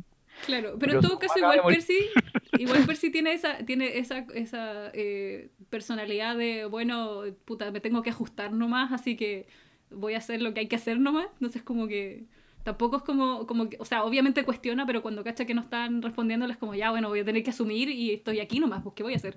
Como que, y más adelante también como que dice, ya, estoy en esta, qué, qué chucha. Entonces como que no, porque más adelante los, hay otros personajes que cuestionan esas partes y es como, ¿por qué tengo que estar haciendo esta weá y nos vamos, cachai? Pero Percy es como, bueno, estoy aquí, me uno nomás, ¿por qué voy a hacer? Entonces, como que no tengo opción. que también es parte de la personalidad de Percy, que es como, bueno, ya estoy aquí, así que... Eh, Quirón le dice, le explica lo del... Eh, que hay, hay cosas en el bosque, ¿cachai? Así como preparados como para eh, las cosas que hacen en el campamento, que es la captura de la bandera. Le dice, no te preocupes, lo vas a ver el viernes. Y, y, Percy así como, ¿qué? dice, sí, vas a tener que usar tu propia espada y tu escudo. Y, y el otro, ¿qué? ¿Mi propia qué? ¿Y mi qué? Y Kiron, sí, sí, sí, una talla, en una talla 5 te va a servir. Y yo así como, ¿what? ¿De dónde sacaste que yo usaba una talla específica para un escudo? Pero bueno. Y, y después le empieza a mostrar otras cosas. Le dice, bueno, hay un... aquí yo noté, porque en mi texto en inglés dice que allá a lo lejos, al lado de las cabañas y qué sé yo, hay, cabañas, o sea, sí. claro, hay una cuestión que se llama el, el mess hall. Y no sé qué es el mess hall. el comedor. Ya, pero después explican que tiene... El casino en realidad, así se llama. Ya, pero te explican que tiene así como las, las mesitas de, de, picnic y qué sé yo, pero no tiene ni techo ni paredes. ¿Y, y, qué hacen? Bueno, y de hecho pregunta Percy, ¿qué hacen cuando llueve? Es como, hay que comer igual. Y es como, ya sí, o sea, obvio, pero, o sea, más adelante igual explican que igual la lluvia, pero, pero igual. ¿A qué te refieres con, el, con más adelante? ¿Qué cosa dicen? En capítulos más adelante, explican que el campamento tiene como un. ¿Cómo se llama? Ah, verdad, el domo que les cambia el clima. Claro, que eh, ellos influencian un poco en el clima para que no, eh, no les lleguen tormentas ni nada, ¿cachai? Como que. Eh, entonces en sí no llueve, por así decirlo. Entonces igual como que pueden comer tranquilos y no se que le dice como que cuando llueve tenemos que comer igual, ¿cachai? Básicamente le dice comemos mientras llueve, ahí mismo. Claro, claro, y, yo dije, ya, pero la agua incómoda, pues, ¿cachai? sí, pues, lo que yo creo, lo que, lo que lo creo que está comunicando ahí la idea es como que estos son soldados, ¿cachai? Ajá, sí. Entonces están, tienen que acostumbrarse así como a, arreglárselas eh, a la intemperie, en situaciones adversas. que por eso como no, no le molesta comer eh, así, ¿cachai? Claro. Ahora, ese argumento, si bien es como una, una explicación válida, eh, no se sostiene en la realidad. Porque yo hice servicio militar y había un casino que era un edificio con techo. Ya. Porque había un momento en que te alimentaban para que no te murieras mientras te entrenan, y hay un momento en que te sacan a la, a la naturaleza que te saquen la chucha, ¿cachai? Y no se mezclan. Es que a eso me refiero, como ya, ok, sí, nice, ¿cachai? Como la weá chistosa, jajaja, ja, ja, no tiene techo ni paredes, jajaja. Ja, ya, pero igual, pues, en invierno, los que están all, all year en el campamento, ¿se cagan de frío nomás o siguen manipulando el clima para que no les dé frío? como... Me decía como que, como que el comer es como las mesas de picnic y puras columnas. Sí, porque la, la, comida aparece, es como tarar y es como igual, cuando te sirven un, pedís algo para tomar, la weá aparece sola, entonces como... Ah, y es otro punto que uno podría criticarle como a la descripción del campamento, que dice que las columnas son blancas. y como está por un lado el mito de que eran blancas porque así las vemos siempre y la gente asume que siempre fueron blancas, pero ahora todos sabemos que en realidad estaban pintadas, estaban decoradas y toda esa cuestión, ¿cachai? Entonces el tío Rick no sabía y por eso las mostró blancas, o las muestra blancas a propósito para que la gente eh, vea la, la imagen a la que estaba acostumbrada. Yo creo que es porque, yo creo que porque este libro es para niños de 12 años y tienen que entender. Y no te van a explicar que tienen distintos tipos de, de, de columnas griegas y qué tipo de columna es, porque no, te apuesto que ni siquiera son las, las, columnas que a mí me gustan, así que no. bueno, bueno. Bueno, igual esto fue en 2005, porque ahora la actitud es diferente. En juegos como en los Assassin's Creed Odyssey eh, las columnas Ujú. están pintadas, las estatuas están pintadas, ¿cachai? Como que tomaron en la molestia de representar eso como más realistamente. Igual bien. Pero es así. otro público también, si lo pensáis. Sí. otro tipo de público. Bueno, eh, después le- llegan al final a las cabañas, y le muestran las cabañas, y que son, eh, Son 12. y eh, que están eh, descritas, o sea, descritas, están puestas en una U, en una cierta disposición en específico, que tienen como, hacia un lado están los números pares y hacia el otro lado están los impares. Ujú. Y eh, aquí describen algunas cabañas, no todas. Y la que más nota al principio es la 7, porque la agua está hecha de oro. La agua brilla brilla. caleta. La agua brilla caleta. ¡Yes! Después describe otros, otras cabañas que, bueno, más adelante tengo, eh, tengo detalles de eso, pero no importa. Y eh, habla de las cabañas que se ven desocupadas o las que están como sin nadie. La cosa es que como que se acercan a las cabañas y ven, ven una en específico y Percy como que medio se asoma a la puerta, así como a sapear a la cabaña 1, así como... Ah, en la 3. ¿Es la 3? Sí. Se asoma a la 3, Ah, sí, se asoma a la 3. que le- siente el olor a mar, le echa un ojo y Quirón le, le toma el hombro y le dice como sigamos, ¿cachai? Es Claro. como más foreshadowing. Puro foreshadowing. Ah, sí, bueno, aquí explican pues que la, la cabaña le llamó la atención porque tenía así como corales y conchitas y cositas, así como ya la wea más, más obvia no puede ser. Ujú. Y ahí es donde Percy mira como para adentro, así a sapear. Y, y Quirón literalmente le dice, ah, no, no, yo no haría eso, así como, sale, sale, sale. Así como, shushu. Y, Claro, y se la Ahí. Quirón, lo que pasa es que Quirón no quiere creer que Percy sea uno de los tres grandes. Claro. Un hijo de los tres grandes. Entonces, como no te cariñes, que aquí no es. Eh, es que es pues, lo que básicamente para que no se, para, porque sabe lo que implica en verdad. Claro. Más que es como, claro, porque sabe lo que viene si es que sale, si es que o- o- eso no ¿Estás es. viendo, ¿cachai? estás viendo esa página en el libro? Sí, Ya, porque tengo una pregunta. ya. Eh, un poco antes de eso, unas líneas arriba, eh, Ujú. eh, Percy adivina de que las dos cabañas grandes son Zeus y Hera. Ujú. Eh, luego Quirón le dice sí, él le dice que estas parecen vacías, y después Quirón le dice, aquí en español tengo que es, algunas lo están, y luego dice, nadie se queda para siempre en la 1 o la 2. Pero yo creo que debería decir, "Nu- nadie nunca ocupa la 1 y la 2, no que alguien se queda poco tiempo. ¿Qué dice en inglés Eh, exactamente? Nadie se queda en la 1 y en la 2. Ah, ya, Eso, tiene- es porque eso lo quería hacer, porque no es que la gente que se queda en la 1 y la 2 se queda poco tiempo, es que nunca No, hay no, nadie. Porque lo que está introduciendo aquí es como la idea de que no hay semidioses de los tres grandes, ¿cachai? Claro. Así que literalmente dice no one ever stays in one or two. Entonces pues, sospeché que estaba mal hecha la traducción. Chan, chan, chan. Bueno, sí.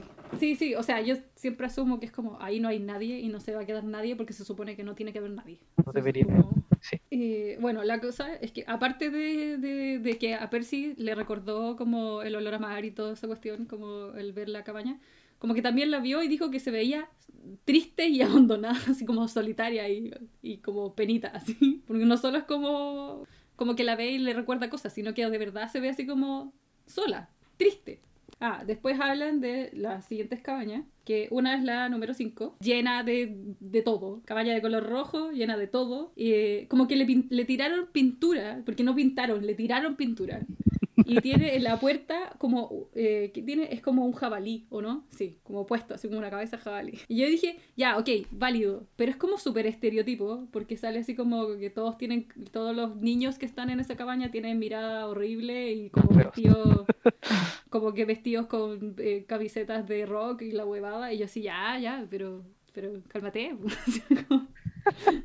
En realidad, en este libro en particular, como que todas las cabañas son estereotipos, ¿cachai? Después que se van como refinando y aparecen la- los detalles y los grises. Qué bueno, porque es demasiado, demasiado estereotipado de repente y es como...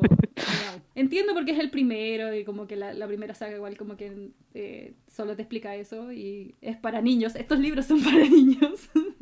Así que está bien. Pero también hay que eh, mostrar como la diversidad de las cuestiones, pues si tampoco es como blanco y negro. No son todos horribles y se ven como punks, sino que pueden ser de otro tipo. Sí, hay un tema. O sea, Percy usa varias veces el adjetivo de que alguien es feo, como para eh, Ay, justificar sí. su juicio negativo de esa persona.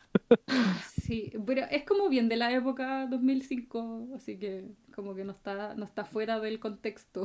No, de años también, como que a esa altura la gente sigue usando como esa guía. Sí, es verdad. Bueno, eh, la cosa es que eh, Quirón al final lo lleva hasta la, caba- la cabaña 11, donde la está- los está esperando Annabeth. Ujú. Y ahí nota que la cabaña 11 está así, pero Sobrepasada. de gente. Así ya, weón, no cabe ni un weón. Es como terrible. Y de hecho explica así como, weón, aquí tenéis tu esquina. Porque ni siquiera es como tenía una cama, tenía el pedazo suelo aquí. todo. Claro, y ahí, ahí yo te- tengo una nota así como que me pregunté por qué nunca amplían la cabaña 11. ¿Cierto? Co- Como que no tu- es como que si no tuvieran suficiente magia o espacio en un campamento tan grande como para ampliar la weá, es meter realmente a los niños donde corresponden que duerman en una cama y no en un, en Hay un como una lugar como súper rígida de, de Mm. respetar como la, el grupo de cabaña y, y agrupar a los niños por, por los dioses. Entonces como que es como súper ridículo cuando uno piensa así como racionalmente de- desde afuera, así como, pero tienen cabañas vacías, ¿cachai? Duerman ahí, no importa. Pero no, hay, un- hay como un miedo a los, a los dioses y su autoridad que, que siempre se respeta a nivel de llegar a esta ineficiencia de cabaña 11. Pobre cabaña, weón, pero bueno. Quería ampliarla, que la cabaña se fuera más grande, pero no se puede, porque si te fijas en como la descripción anterior, eh, cuando hablan de la cabaña de Zeus y de Hera, la de Zeus es más grande que la de Hera, pero son las dos más grandes esas dos, ¿cachai? Claro. Y, y entonces la de Apolo es como grande y brillante. Eh, entonces la idea de que, de que una cabaña la, la hicieran más grande por necesidades funcionales y prácticas es como impensado. no. No sí, podemos es hacer cabañas no más está grandes, dentro. a pesar de que debería serlo, porque sería un insulto para los dioses más importantes. Como, ¿Cómo se te ocurre que la cabaña de, de Hermes va a ser más grande porque tiene más gente que la cabaña de Zeus que no hay nadie? ¿cachai? Entonces, como, mm, sí, sí. No, aparte es súper triste, porque es como es todo este tema de que los hijos de Hermes están como súper abandonados. Y que ni siquiera es solo Hermes, sino que es gente que todavía no sabe quién es, ¿cachai? Que ahora lo, lo van a explicar. Que cuando Percy entra, como que los mismos niños, así como que están todos expectantes a saber quién es, ¿cachai? Y, y Annabeth le dice, no, no, es eh, indeterminado todavía, como que no, no, no se sabe. Y todos así como, oh, qué baja, ¿cachai? Así como que no, no eres uno de nosotros en sí, pero tampoco te podemos rechazar. Y, y también es eh, como que muestran eso, porque que no solo son todos de Hermes, sino que hay muchos que quedan Claro. sin determinar. te- se entiende que está como la esperanza de que, de que haya realmente hijos de Hermes en la cabaña de Hermes, que ya se sienten como Claro. Pero también hay un, hay una, hay un, como un pequeño detalle ahí eh, que te comunica el libro que tiene que ver con el, el arco de Luke. Eh, es que Hermes, dios del comercio, nada por esa cabaña, porque ya, ok, no la pueden ampliar, pero, pero porque está sucia, porque está mal mantenida, ¿cachai? Entonces te dice, Hermes no se preocupa de sus niños ni de su cabaña, ¿cachai? Ujú. Lo importante va por lo que viene después. Yes, es verdad. Bueno, a- aquí presentan a Luke y aquí específicamente dicen que es un joven como de 19 años y eh, bueno, toda su fachada, su, su sonrisa y todas sus cositas, así como, ah, qué bonito se ve este weón. Que a ver si igual le llama la atención porque se ve así como, obviamente es mayor, un, como alguien al que se puede admirar en sí, ¿cachai? Como que Percy de a poco le va tomando cariño y... y- y- Pero y como que sospecha su cicatriz. Como Sí. cada vez que Percy lo describe es como se ve súper bonito y amable y sonriente, pero su cicatriz me hace pensar. Entonces, de nuevo es Percy como asumiendo malas actitudes de la gente por cómo se ven. pero bueno, aquí es Puta, forchado. tiene pero 12. bueno. Sí, pero tiene 12. Entonces, como, ok. Claro, es- tiene cicatrices, hizo algo malo alguna vez. Claro. Y es como, bueno, Annabeth lo presenta y Annabeth le casi que, weón, se derrite, pobrecita. Sí, weón. La pobre no sabía qué mierda hacer, pero bueno. Y eh, le dice que él va a ser como, o sea, es parte de la cabaña y que lo va a acompañar mientras tanto. Y, y bueno, ahí Luke le explica específicamente que esta es la cabaña de Hermes, ¿cachai? La cabaña 11. Y que acogen tanto a los hijos de Hermes como a los que están de paso. Así que ahí es donde le muestra así como, bueno, este es tu espacio, pon todas tus cosas y Percy así como, bueno, no tengo nada. Tengo mi cuerno en una caja y no quiero que me lo roben estos ladrones de Hermes. claro, no tengo nada más en mi vida, solo este cuernito. Así que, bueno. Y Percy le pregunta, pues, ¿hasta, ¿hasta cuándo tengo que quedarme acá? Y como que Luke le dice, no sé, no es como hasta que te escojan, así como hasta que se sepa No. algo. Y el otro así Y como, espérate sentadito. Claro, espérate nomás, no te preocupes. Ninguno así como, como muy urgido y como que es como, es algo normal. O sea, siempre pasa, siempre llegan, ¿cachai? Como que ahí determinan también el hecho de que, de, de que tanto hay hijos de Hermes como otros que nadie sabe. Ajá. Y eh, bueno, ahí es donde al final eh, Annabeth se lo lleva, así como dice, ya vamos a, a ver otras cosas, adiós, chao. Como para salir también de ahí, porque como que siento que Annabeth tampoco quería estar mucho rato ahí porque, puta, pobrecita, se pone nerviosa. Sí, momento incómodo. Momento incómodo. Eh, bueno, y ahí Annabeth le empieza a explicar, pues es como, puta, weón, eh, no, no, no pensé, realmente pensé que tú ibas a ser esa persona y en verdad no está, no estás siendo esa persona, así como, ¿por qué no eres esta persona? como que casi que le dice, weón, yo tenía la esperanza y mírate, eres cualquier weá, y es como, chucha. Hay veces como que insiste en su, en su escepticismo y, y ella le explica que realmente es un héroe porque tiene estas características de, del TDA y, y el hecho de que sobrevivió a, a tomarse la, la ambrosía y el néctar, ¿cachai? Claro, y que derrotó ya. varios monstruos. Y Me que yo me quiero referir al TDA, pero dale no. Ah, sí, pero la conversación completa es como básicamente, eh, como en verdad peleaste con monstruos, igual eres como fuerte, ¿cachai? Eh, y que deberías asumir realmente que eh, dentro de uno de tus padres es, o que en este caso tu padre eh, es un dios, ¿cachai? Y eso básicamente como la mini conversación que tienen y Annabeth le, le dice, bueno, mi, mi, mi papá no es como, o sea, el que, el que es mi padre biológico No es mi progenitor divi- divino. Claro, no es mi, pa- mi padre divino, que en, este- en el caso de Annabeth es eh, madre divina. Bueno, entre toda la conversa y todo lo que están comentando, de que puta, tú eres un, un semidios y le, le explica así como que el nombre oficial es semidios, no, por favor, dilo como corresponde, llega Clarice, a puro wear, literal. Sí, pero antes de pasar ahí, quiero detenerme en el, en el TDA. Ya, entonces, hay un tema porque aquí Anabel lo explica como que es como tu capacidad de atención y tus reflejos en batalla lo que se reflejan en esta hiperactividad y, y tu capacidad de como poner atención a más cosas porque tus sentidos son más allá de los de un mortal normal, ¿cachai? ujú. Em, pero eso igual tiene que ver con una descripción un poco añeja de, del TDA mismo. Ah, sí, sí, sí, sí, de todas maneras. Entonces, pero aún así creo que hay como algo más, una lectura más profunda que uno puede hacer de esta, de esta relación entre el TDA y el, y el héroe griego. ¿cachai? No sé si me sigues. Eh, Oh, porque bueno. ahora, ahora que conocemos mejor el, el trastorno, ahora que como que se ha escrito mejor y sabemos que ni siquiera como que todo el mundo que lo tiene es hiperactivo o Claro. impulsivo. Y, y hemos encontrado como claramente otras formas de, en que se demuestra como eh, el hiperfocus, ¿cachai? De, después como concentrarte mucho en una sola cosa.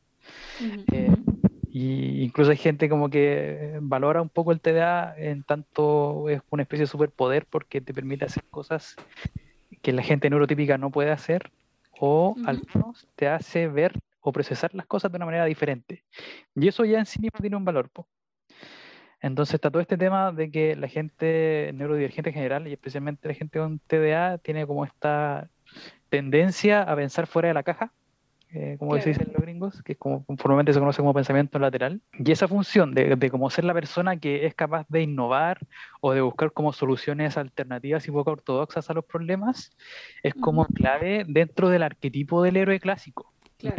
Porque a ver, si vamos a eh, el monomito de Campbell, eh, el- la historia en general siempre es que es alguien que empieza en un orden establecido, una civilización como que funciona de cierta manera y que está como en, en orden, hay un status quo.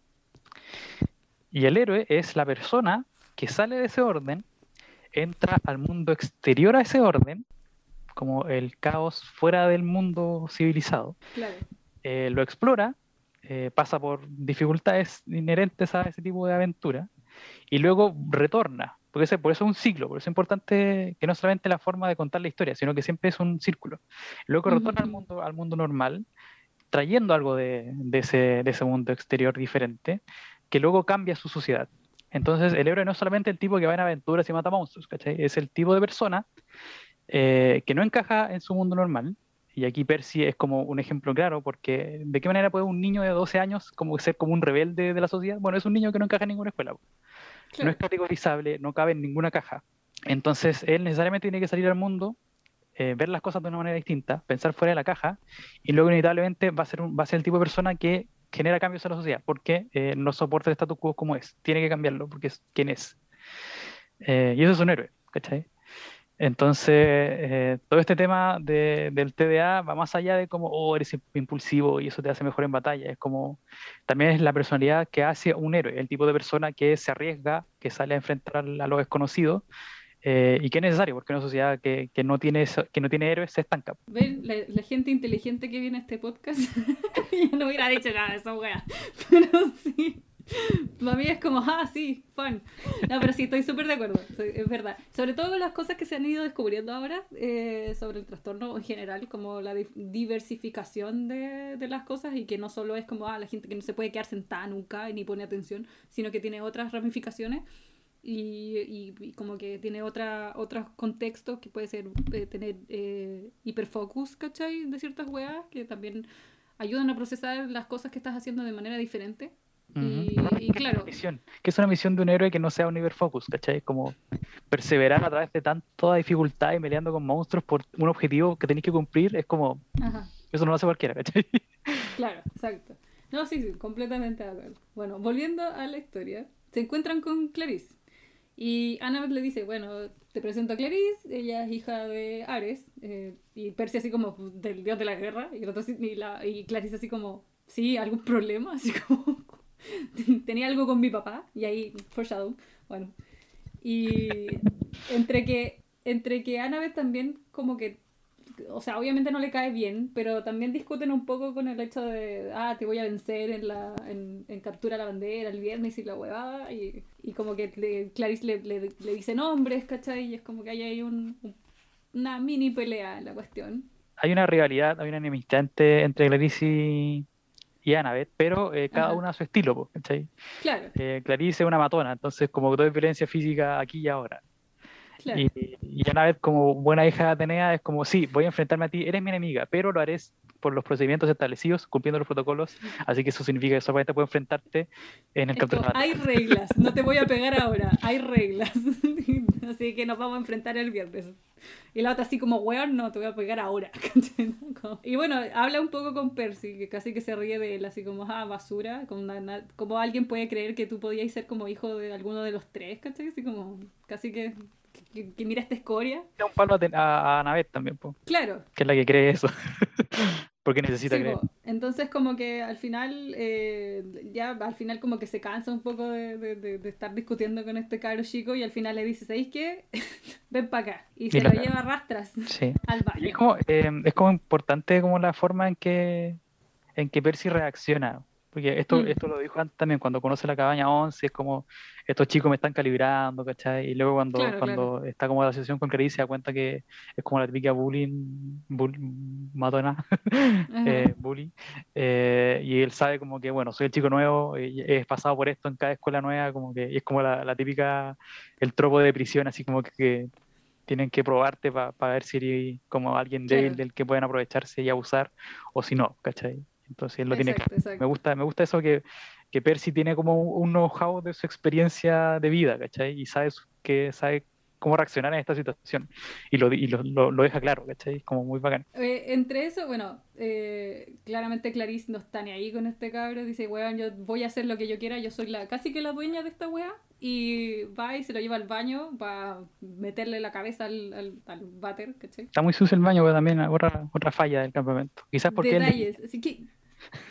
Oye, no. a ver, más respeto. No, escucha, mira, he visto así como harta gente, eh, cuando la gente habla de trabajos por internet, en Reddit me pasa, Ajá. mucha gente que limpia baños dice que general, en general, este es como lo que he escuchado anecdotariamente, que el baño de mujeres es como más sucio que el de hombres. ¿No lo había escuchado alguna vez? No, porque he entrado a los de hombres, generalmente los encuentro más asquerosos. Laura, sí. Bueno, la ¿Sí? gente que limpia baños en general como que ah, evalúa que los baños de mujeres son más sucios que los de hombres. Maybe, no, no lo dudo. Yo, para mí, los dos baños son súper sucios, ¿cachai? Pero he entrado a un baño de hombres en donde es como weón gross. Como, ¿qué, qué? Claro, Pero bueno. aquí en el libro, el baño de mujeres donde van a hacerle bullying a Percy eh, es- está sucio. Asumamos que el otro también está sucio, el de hombres igual. Yo asumo que por ser un campamento con varios niños, eh, la wea igual va a estar sucia, ¿cachai? O sea, no, como que no va a ser impecable así con olor a cloro todo el rato, ¿cachai? Pero bueno, eh, la wea es que entre eso, Percy se empieza a, mm, a desesperar un poco y entre todo eso siente como que hay un... Es como que siento un, un- no un dolor, pero como una wea en la guata. O sea, más Y que nada cuando- es, cu- es cuando él usa como la voluntad para invocar el poder, como que eso dice que lo describe como una sensación de, de algún revuelco en, en el pecho. Claro, y el- el- se supone que ahí empiezan a, empiezan a sonar como las cañerías y se empieza, todo empieza a vibrar y de repente sale como el Manson y que chorro de agua por, el, por la taza del baño, que literalmente le llega directo como a Clarice en la cara, pero como que, como que lo salta a él. Sí, él lo describe porque él, es interesante porque lo que te está dejando claro con la forma en que lo describe el tío Rick es que esto no es como que las tuberías despidieron agua como, como por Claro, una no- alta no, depresión. no una se rompieron, claro. Son chorros con voluntad propia que se mueven de formas no naturales. Entonces, como que el chorro Ajá. sale del water, se curva en el aire, evita a Percy y le pega a su objetivo, ¿cachai? Esa es claro. como que la razón por la que es como así, es como que se curva, como que se eleva y se curva, no es como que sale disparado del water nomás. Claro, y Es aquí igual explica que es como, dentro del texto igual te explica que Percy no tiene control de esta wea porque al final ex- explotan todos los baños y queda la zorra y todo Sí, queda mojado. Es y- como que se le sale, se le sale de las manos, porque bueno, es como, es como el deseo de defenderse, pero sin la conciencia de lo que está haciendo. Es que esa es la cuestión, porque al final es como, después dicen, bueno, como que está todo mojado, incluyendo a Annabeth que solo estaba mirando, y él está seco. Él quedó completamente seco, y el resto está así como, weón, ¿qué, qué wea pasó acá? Ah, y, y a Clarice la sacó volando con el agua, o sea, ni siquiera Sí, así la, como... la empujó hasta, hasta afuera. Sí, la dejó volando así brigio, y es como... Y ahí ya Clarice fue así como, loco, cagaste, así como, Mm. estáis frito. Y fuera es como, te deseo en mi equipo.